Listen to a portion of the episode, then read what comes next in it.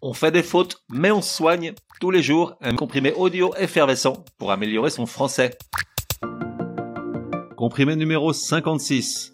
L'accord du verbe après beaucoup et beaucoup de, correctement, tu feras.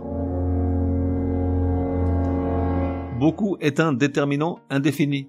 Oui, je sais, ça te fait une belle jambe. Ah, moi aussi, rassure-toi.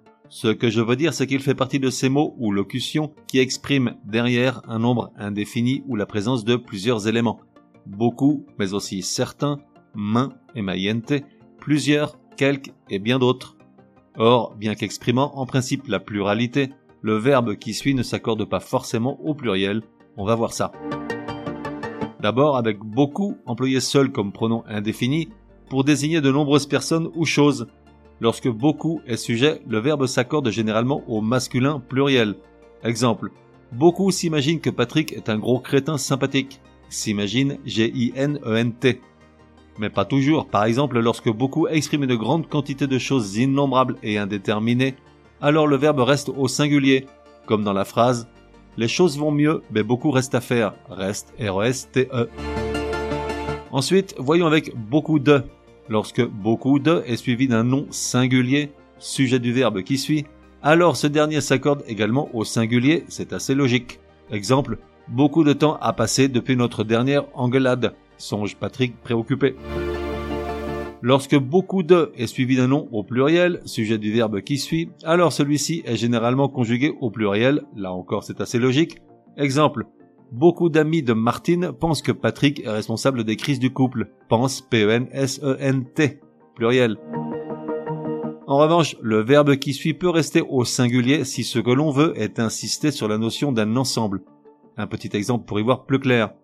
Beaucoup de crises pourraient décider Martine à divorcer. Pourrait, P-U-2-R-A-I-T. Singulier, car sous-entendu, le fait d'avoir beaucoup de crises pourrait.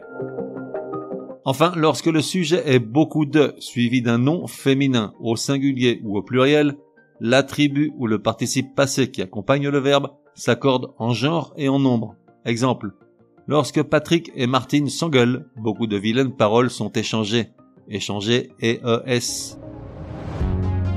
Résumé du comprimé numéro 56. Pour que ça rentre.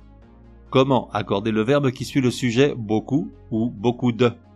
D'abord, après beaucoup employé seul, le verbe qui suit s'accorde généralement au pluriel. Beaucoup sont partis. Sauf si beaucoup se réfère à un grand nombre indéterminé, comme dans beaucoup reste à faire, R-E-S-T-E. Ensuite, après beaucoup de, le verbe s'accorde généralement avec le nom qui suit, beaucoup de. Si celui-ci est singulier, alors le verbe aussi. Exemple, beaucoup d'eau a coulé sous les ponts, a coulé. Si le nom est pluriel, alors le verbe aussi. Exemple, beaucoup d'amis du couple en ont marre de leurs histoires. Sauf si beaucoup de s'utilise pour parler d'un ensemble, c'est-à-dire si beaucoup de plus le nom au pluriel est le sujet du verbe qui suit. Dans ce cas, ce dernier reste au singulier. Exemple, beaucoup de dettes peut emmener Patrick vers la dépression. Enfin, si le nom qui suit beaucoup de est féminin, singulier ou pluriel, alors l'attribut ou le participe passé s'accorde avec lui.